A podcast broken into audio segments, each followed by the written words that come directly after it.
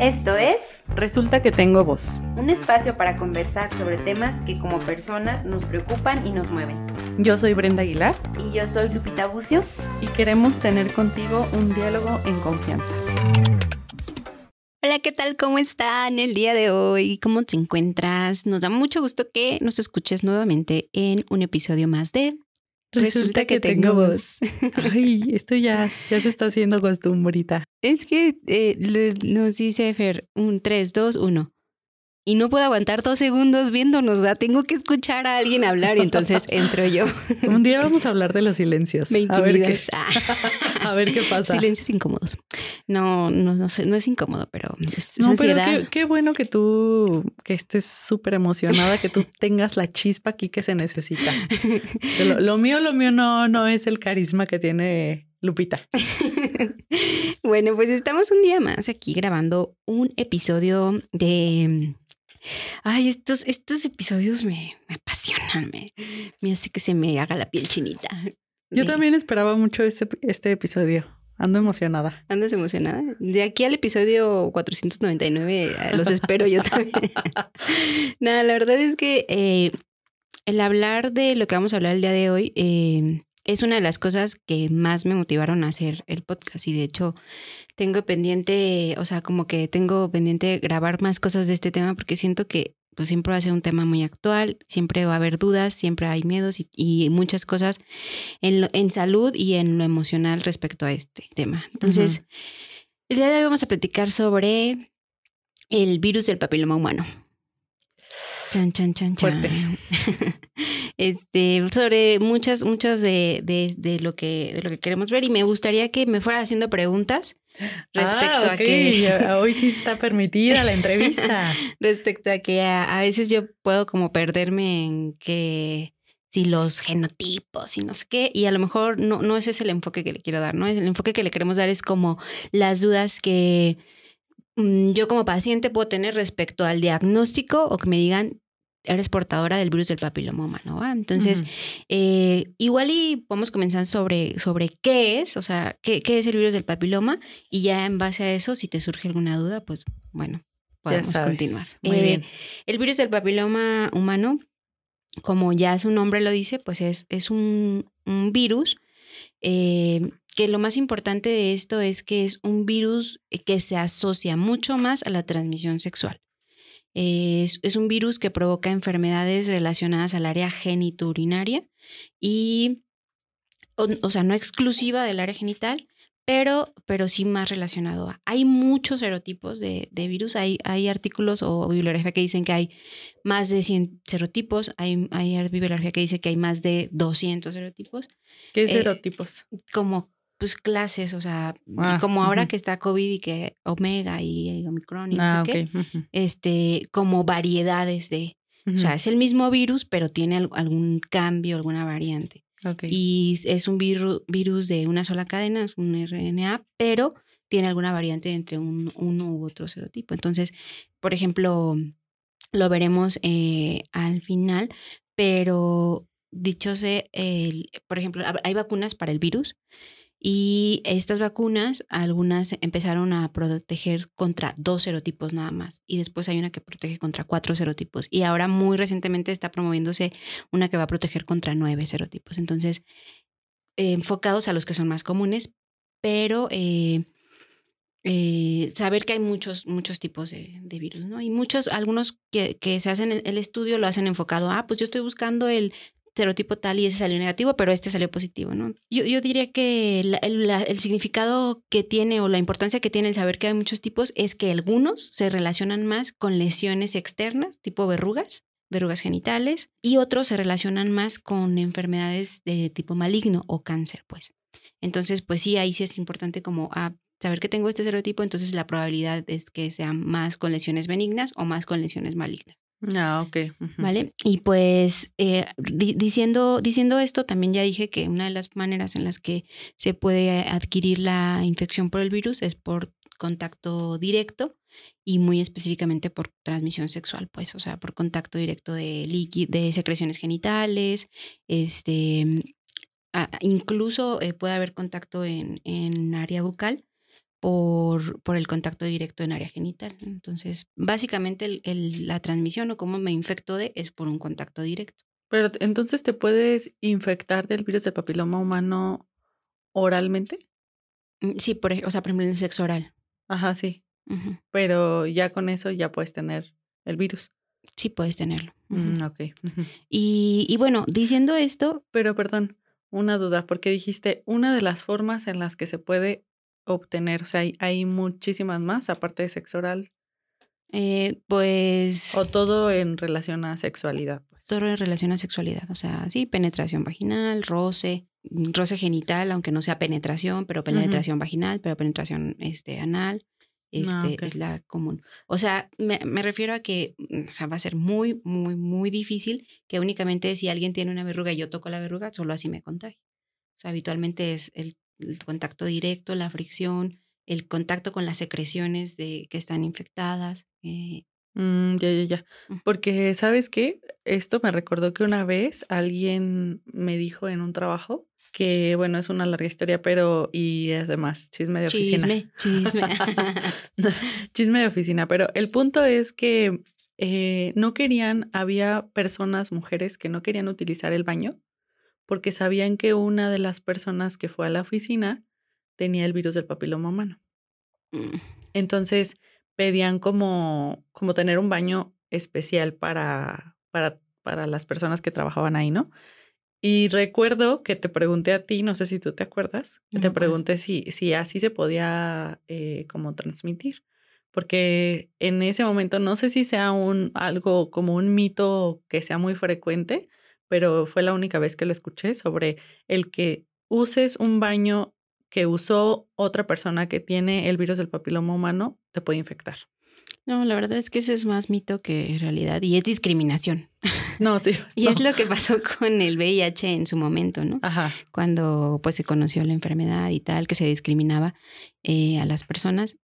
O sea, claro que no, a menos que, mm, o sea, pues tengas estímulos eh, o quieras provocarte un orgasmo con la taza del baño, ¿no? Y la otra persona hubiera dejado secreciones justo en ese lugar.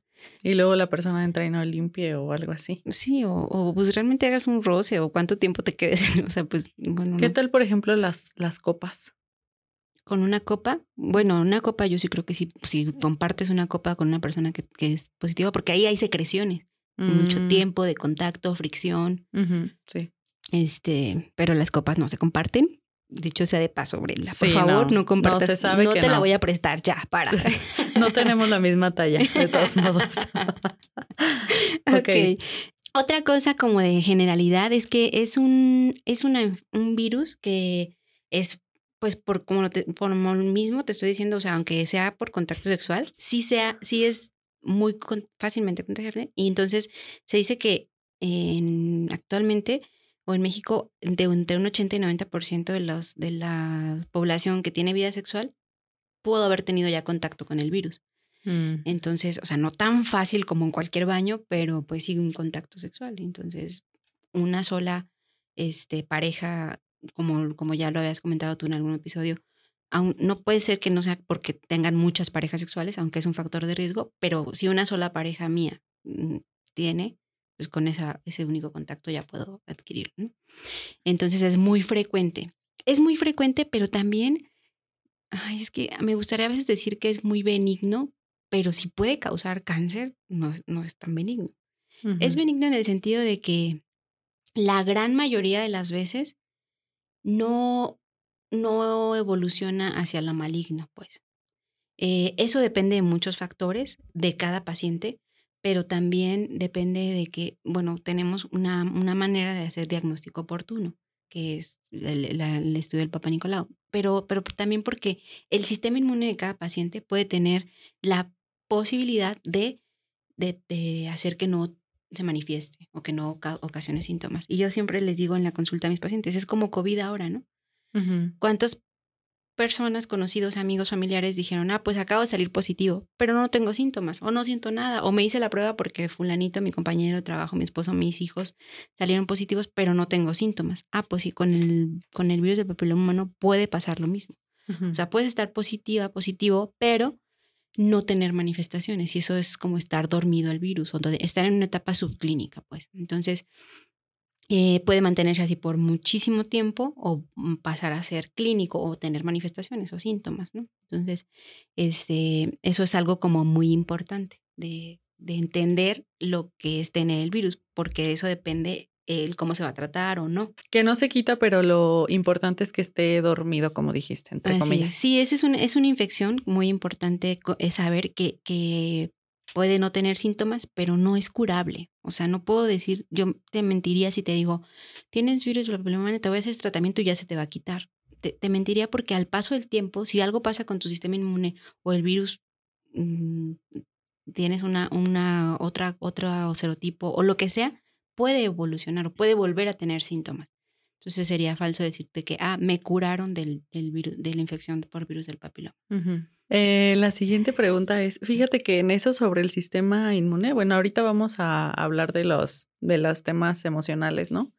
Pero me gustó el ejemplo que, diste, de, que dijiste sobre el COVID, porque creo que igual puede ser sobre esto, tú dime si estoy mal, en el sentido de que la idea es que tengamos o no tengamos el virus del papiloma humano o cualquier otra enfermedad, lo ideal es que nos cuidemos constantemente, ¿no? En términos de alimentación, ejercicio, chequeos y todo lo que implica para que nuestro sistema inmune esté, esté bien. Sí, y aquí respondiéndote a eso te voy a decir como algo que va de la mano. O sea, existen factores que pueden protegernos y existen factores de riesgo.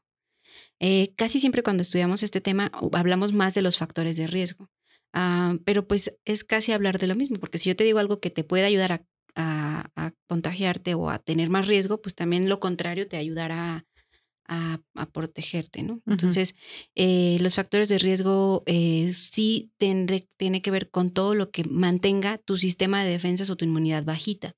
Y tú lo acabas de decir este, pues no dormir bien, no comer bien, quizá no, no hacer como una, algún, alguna rutina de ejercicio, porque el ejercicio aumenta la inmunidad. O sea, el ejercicio libera endorfinas y eso hace que tu sistema inmune esté mejor.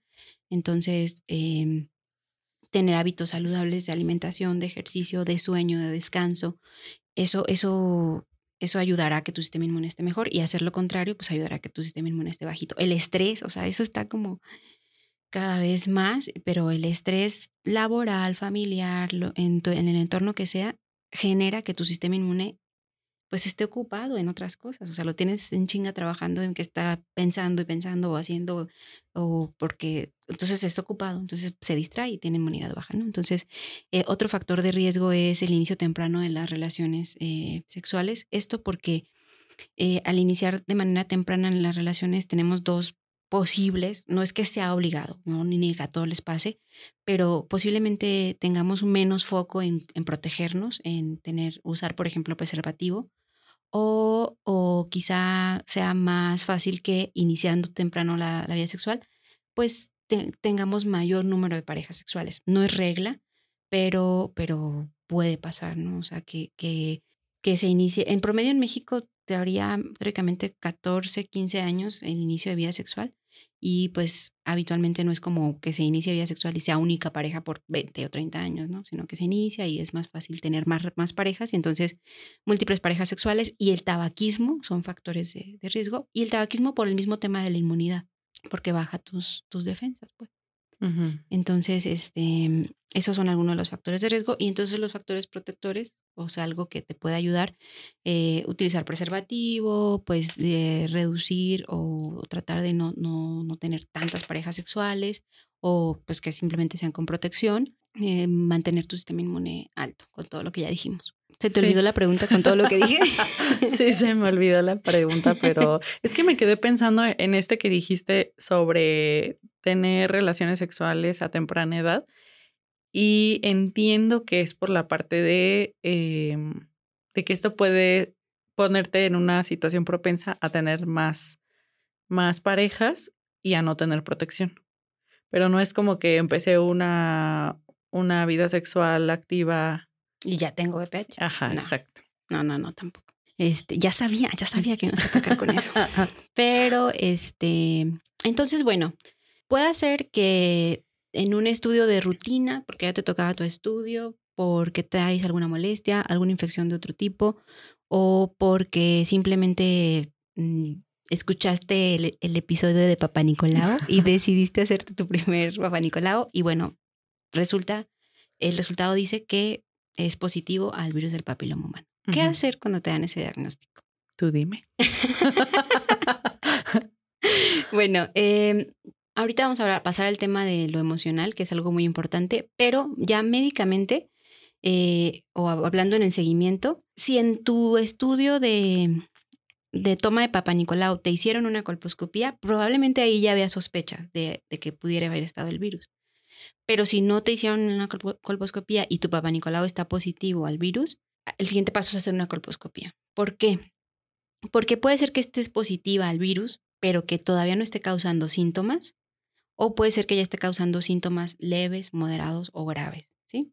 Entonces, me dicen que tengo eh, virus del papiloma humano positivo, hay que hacer una colposcopía y en la colposcopía existen opciones. puede ser que la colposcopía no tenga lesiones, a que no tenga alteraciones. ¿Qué, ¿Qué es la colposcopía? La colposcopía es un estudio que complementa al Papa Nicolau porque igual se, una vez que se pone el espejo vaginal y vemos el cuello de la matriz, se ponen tres líquidos diferentes en el cuello con el que por el contenido de los, de los líquidos y del, y del epitelio del cuello se pintan o se tiñen, se marcan las lesiones sospechosas de infección por virus. Entonces eh, se, pues se manchan, ahí se, se, interpretan como sospechosas de lesión y hay algunas que por el colposcopio podemos ver directamente, a esta parece una, obviamente por sus características, parece una lesión de bajo grado o parece una lesión de alto grado, que es como la escalerita que, que podemos ir evaluando cuando ya, cuando ya tenemos el diagnóstico, ¿no? Puede ser que, tenga, que esté positivo sin causar eh, lesiones en el cuello, sin que se vean, pero por el solo hecho de estar positivo, ya lo consideramos como una lesión de bajo grado porque ya está positivo. No podemos darle como el seguimiento, digamos, de rutina de una paciente que no tiene el virus. Entonces, o la sola presencia del virus o lesiones de bajo grado en el cuello, eh, perdón, o lesiones leves, se consideran como una lesión de bajo grado. O bien el hecho de que esté positivo y además colposcópicamente o por, o por estudio existan lesiones más graves o moderadas a graves, es una lesión de alto grado o después de eso, una lesión de alto grado, pues sigue el cáncer in situ. Entonces, eh, eso lo podemos, después de hacer, el, después de que te digan que eres positiva, hay que hacer una colposcopía para saber en qué momento te encuentras. Si solo está positivo pero no hay lesiones, si hay lesiones pero parecen de bajo grado, parecen de alto grado o ya aparece algo más. Y habitualmente esta colposcopía podrá requerir un procedimiento especial, que es tomar ese pedacito, si hay lesiones, tomar un pedacito de esa lesión y mandarle a estudiar este, para que el patólogo nos diga, ah, mira, sí es de bajo grado, es de alto grado o ya es un cáncer in situ, ¿no? Y ya dependiendo de eso, pues ya, ya sería como el tratamiento a seguir. Sí, así es. Ya dependiendo de eso, pues el tratamiento a, a seguir. Y en cuanto al impacto emocional del, del, diagnóstico, la verdad es que a mí es algo que me, que me mueve mucho, me mueve tanto que algo de eso es el, el tema de mi tesis de la, de la maestría de, de sexualidad. Mm. Porque este, la verdad es que respecto a esto que te platicaba del de la, mm, el estrés, o sea, a veces eh, veo que al darles el diagnóstico les genera tanto estrés y cada visita es tanto estrés que digo, híjoles, ¿qué tanto este estrés que les está generando el solo diagnóstico me está ayudando o no a atacar el virus? Entonces, pero pues, bueno, al final es algo que las pacientes tienen que saber. Mm, y creo que el impacto emocional tiene mucho que ver con todo lo que hay alrededor, tabú, eh, mitos, culpa del diagnóstico. O sea, que es lo que te haga sentir, ¿no? Sí, porque yo creo que algo importante sobre el virus del papiloma humano que no has mencionado, pero que, que nos ayudaría a como un parteaguas hacia lo emocional, es que se manifiesta en las mujeres. Ay, a ver, sácanos de esa duda. Qué difícil, qué difícil. Me pones en una situación. Mejor, mejor ya luego lo platicamos. eh, se manifiesta más comúnmente en las mujeres, puede manifestarse en los hombres, pero la verdad es que también nos damos cuenta más en las mujeres porque lo hacemos, lo buscamos más en las mujeres. O sea, ah, ok. Hay un estudio que es el equivalente al, al Papa Nicolau, que es la androscopía en el varón, y tiene una muy bajita, prevalencia. O sea, de, de 100 mujeres, a lo mejor un 60% se hace en el Papa Nicolau año con año, como debe ser, y de todos modos es un bajito. De todos modos son muy poquitas mujeres, porque lo ideal es que se lo pudieran hacer todas. Yo siento que es una gran cantidad. Eh, es, es, una, es un avance, pero... No, pero- me refiero a que creo que menos. Ah, ¿crees que estoy exagerando? Sí, yo creo que estás exagerando. Bueno, Ojalá que no. este, a lo mejor sí. No, no, no, no, la verdad es que no tengo el dato, es un ejemplo, ¿no? Pero, ah, pero, este, para hacerlo así como gráfico, como compararlo, un 2% de hombres se hacen la androscopía. Y seguramente como un estudio que les está pidiendo a través de otro especialista Ajá, que... O porque el seguimiento de su esposa porque salió positiva o por lo que sea, ¿no? Entonces, es más común que las mujeres presenten eh, lesi- pues enfermedad, pero, y, y respecto a que, otra cosa que vamos a tratar, las enfermedades que causa el virus son cáncer del cuello de la matriz o verrugas o condilomas en la, en la vagina, perianales, este, en toda el área genital, pero también hay cáncer de pene, hay verrugas en el pene, hay verrugas en el escroto, hay cáncer anal. Entonces, es mucho menos frecuente, pero también existen.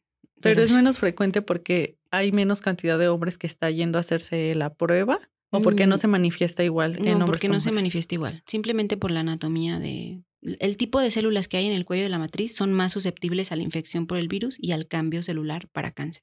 Y en el caso del varón, pues no tienen esa, esa misma epitelio, aunque hay uno parecido en, el- en el recto. Este, influyen muchas cosas, que el, el- el epitelio del, del ano y el recto es más, más resistente que el del cuello de la matriz. Es mucosa y etc. Porque yo había escuchado esto, que no sé si es mito o realidad, sobre que se manifiesten las mujeres, pero lo transmiten los hombres. Mm, Pues es, es- no, no es del todo realidad, porque, porque no. porque también lo puede, se puede transmitir de una mujer a otro hombre y porque también el hombre puede. Y de mujer a mujer, te tenemos confianza. Este, pero, y, pero también lo pueden manifestar los hombres. O sea, pues también podemos tratar verrugas en, el- en los hombres, cáncer de, an- de, de ano, cáncer de pene, mucho menos frecuente, pero también existe. Entonces, este, pero sí está como más el foco hacia la mujer. O sea, Sí.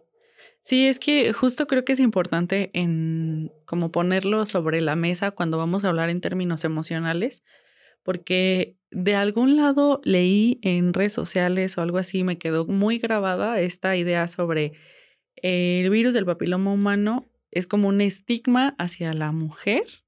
Eso es otra forma de violencia en temas de género. A lo mejor porque todo, como dices, el foco ha sido hacia la mujer, hacia el cáncer, las verrugas, todo esto. Y también porque se puede ver en el Papa Nicolau y está mucho más como esta idea sobre hay que hacerlo cada año y todo esto, ¿no? Pero eh, eso no quiere decir que los hombres no lo tengan, más bien que los hombres no lo han, no lo han querido buscar. así es. Ajá. Y es que es más difícil porque el tracto genital fa- femenino, pues entramos con un espejo a la vagina y vemos el cuello, podemos hacer procedimientos y tomar una muestra. Pero el líquido seminal, por ejemplo, pues está desde el testi- bueno, una parte se genera en las vesículas seminales y otra en los testículos y la única parte expuesta que tenemos es la uretra. O sea, se puede hacer un una cepillado en la uretra y es cuando vemos, pero puede ser que en ese momento no tengamos suficientes células con el virus, ¿no? Pero que sí esté en todo el trayecto.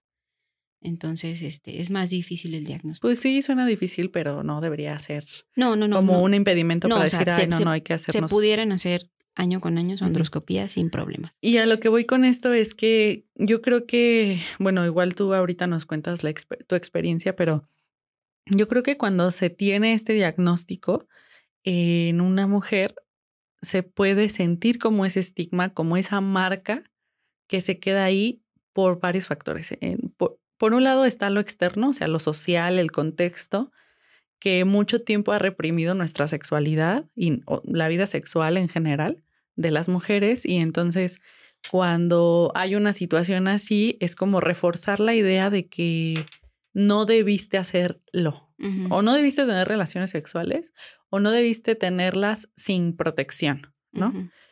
Eh, y por otro lado está lo interno, ¿no? El saber que tienes una posibilidad de, de tener cáncer, de que es como algo que como un tipo karma, ¿sabes? Que, que te ganaste y algo que tiene que ver con castigo, culpa, eh, vergüenza.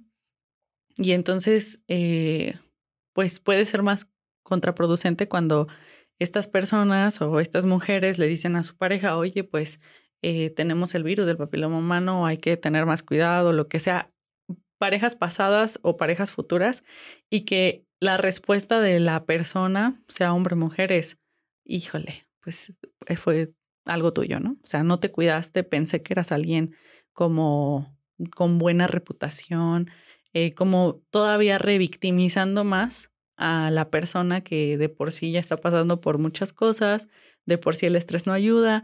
Entonces es como, eh, cómo mantenerte bien cuando ese diagnóstico hace que muchas cosas pasen dentro de ti y al mismo tiempo es muy difícil que tú puedas decir yo tengo el virus del papiloma humano y que tu contexto inmediato o la sociedad en general te diga, ah, pues no pasa nada, eso no te define como persona, solo hay que tener más cuidado en términos de qué comes, de tu sistema inmune en general, eh, pero no va más allá, ¿no? O sea, como que de todos modos es, es otra arma para el maldito patriarcado.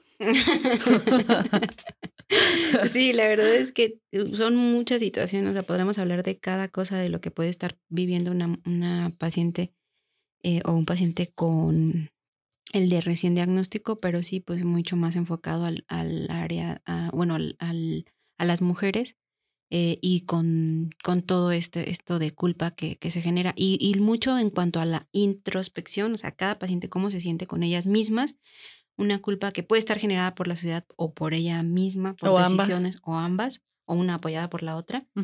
Este, y luego el cómo se vive en pareja, o sea, porque también para muchas personas es como, bueno, y ahora que tengo este diagnóstico, ¿qué va a pasar con mi vida sexual? Este, o sea, muchas veces se genera hasta un miedo, un rechazo, un ya no quiero saber nada de nadie, eh, porque puede ser que tú tenías tu primera pareja sexual y con esa te confiaste y te contagiaste, ya te llenaste de culpa y ahora ya no quieres nada. Entonces, pues no, no necesariamente es que se acabe, o sea, más bien no, no, no se acaba tu vida sexual, ¿no? Únicamente sí hay que tener más cuidados.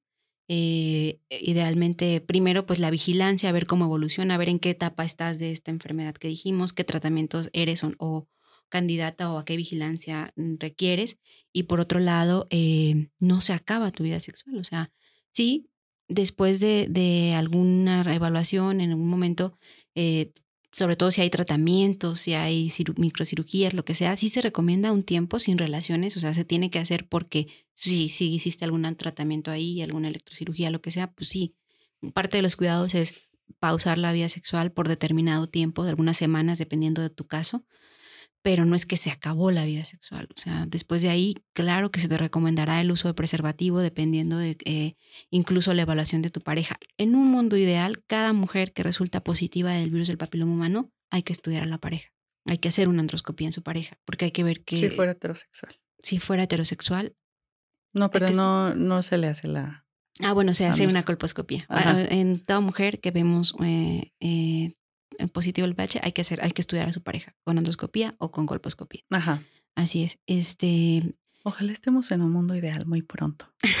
es que luego creo que, igual que, que estábamos hablando sobre los mitos en su momento sobre el SIDA, eh, creo que puede suceder lo mismo en términos de que no tenemos la información o no tenemos la educación para poder decir, ok, tú tienes, tu pareja tienes eh, el virus del papiloma humano, pues también me toca a mí, ¿no? O sea, porque tenemos relaciones sexuales y pues es lo que se tiene que hacer para ti, para mí.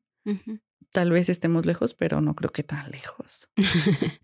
sí, pues igual y ojalá en cada contexto pase, pero sí, sí es un tema importante, o sea, por el hecho de, de que genera incluso miedo el cómo pues, le voy a decir a mi pareja por muchas situaciones, ¿no?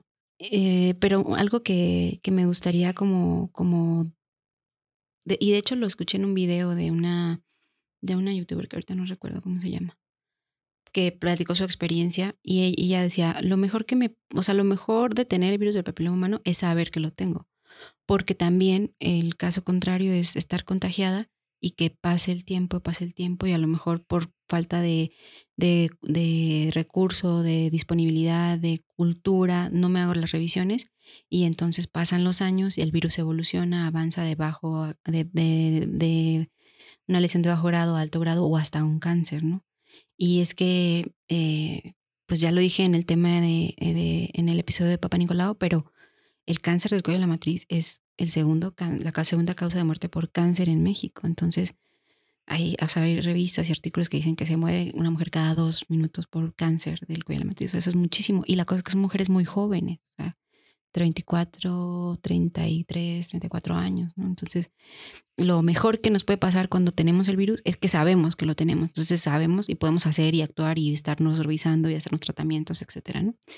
Eh, y otra cosa que también es importante es que no, el que te digan que tienes el diagnóstico de infección por virus del papiloma humano no es igual a tener cáncer. O sea, no, no es igual.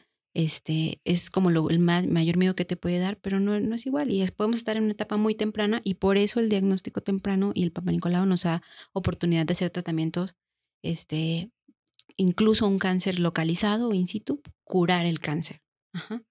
Este, y a lo mejor no se curará como tal el virus, pero sí curar el cáncer, ¿no? Y ya no tener cáncer, nomás estar en vigilancia o en revisiones. Y otra cosa que también creo que es importante es que no necesariamente, eh, porque hoy te dan un diagnóstico de virus del papiloma humano, eh, quiere decir que tu última pareja o, o la pareja actual es quien, con quien se... Sí, de hecho es una duda bien frecuente, fíjate, en el consultorio es como que, bueno, pero ¿puedo saber hace cuánto lo tengo? no, no, no hay, no, hay, manera de saber hace cuánto tengo el virus y puede ser que lo adquirí de la, de la pareja de hace tres meses o de hace diez años o de hace quince años o de la primera pareja que tuve hace un tiempo. Entonces... Todos son culpables. sospechosos. sospechosos, esa era la palabra, sí. Todos y todos son sospechosos hasta que se demuestre lo Definitivamente el ser portador del virus pues no te define en nada como persona, no te hace menos ni mucho. ¿Y qué cambiaría, no? O sea, si, si sabes quién fue.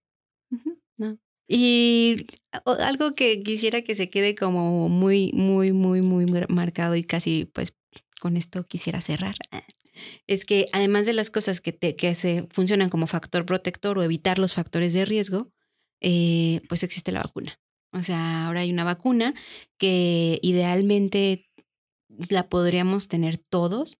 En el sector público aquí en México solo está como gratuita para niñas de entre 9 y 11 años, pero si tienen la posibilidad de vacunar a sus hijos, sobrinos, este, ahijados, lo que sea, háganlo, o sea, vacúnenlos porque nos va, va, a ayudar. Y si aún no tienes ese, o si ya no tienes esa edad de 9 a 11 años, puedes vacunarte también. En mayores de 15 años se requieren tres dosis. Eh, se tiene que hacer por el medio privado, pero vale la pena, o sea, es, un, es una vacuna que vale la pena y nos ayuda sobre todo a evitar la progresión quizá como en, como en COVID no te ayude, no te evite contagiarte, pero te va a ayudar a la, a la, enfermedad grave. O sea, la gran ayuda de las vacunas es que nos, nos ayuda a que no tengamos una forma grave de la enfermedad. Entonces, Entonces vacúnate. y te puedes vacunar aunque tengas ya el diagnóstico. Sí, te puedes. no es. Te puedes vacunar aunque tengas el diagnóstico. Porque eh, otra vez hay vacunas que protegen contra dos serotipos, hay vacunas que protegen contra cuatro serotipos y ojalá muy próximamente tengamos en México ya la de nueve serotipos. Y, pero entonces puede ser que tú solo tengas uno de los serotipos y te protege de todos modos para la progresión de la enfermedad grave. Entonces está mm. comprobado mucha literatura que nos habla ya de que funciona, ayuda y, y beneficia a quien ya, aun cuando ya tengas el diagnóstico. ¡Uh, qué emoción! Sí, es raro porque, porque sí me, me, gustó este episodio, me hace sentir feliz, pero sé que, sé que no es un tema como, como de felicidad, pero me causa felicidad, que le pueda Llegar, ajá, que le pueda llegar la información a. Ajá, y que hablemos de esto así, así como, como mejor podemos, ¿no? Claro, así es. Entonces, pues ya sabes, si te gustó este episodio, si conoces a alguien que ha estado con esta angustia, si conoces a alguien que trae inquietudes en este tema, por favor, ayúdanos a compartirlo en tus redes sociales, nos ayuda un montón. Y pues dale like y síguenos y espera el próximo lunes el siguiente episodio. Nos vemos muy pronto. Adiós. Gracias por escucharnos. Si te gustó este podcast, ayúdanos a compartirlo y síguenos en nuestras redes sociales. Nos encantará leer tus comentarios. Hasta pronto.